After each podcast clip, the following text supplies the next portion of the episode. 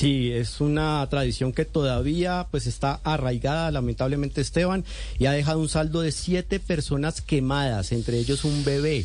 También se quemó un perrito y otras cinco personas se extraviaron, pero eh, otras cinco mascotas se extraviaron.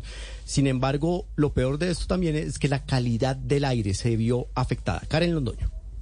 Juan Camilo, buenas tardes. La quema de altas cantidades de pólvora sin duda tuvo una afectación en el aire del área metropolitana del Valle de Aburrá.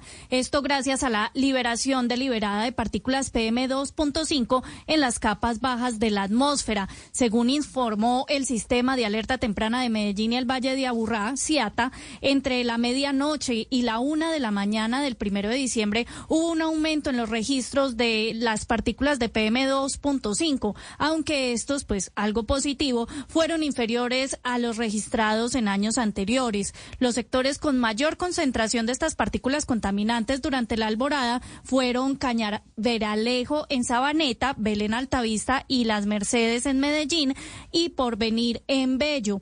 En cuanto al ruido ambiental, otra contaminación, el CIATA explicó que hubo un aumento de hasta 6 decibeles en promedio durante la alborada. Esto comparado con los registros de otras horas de la misma noche.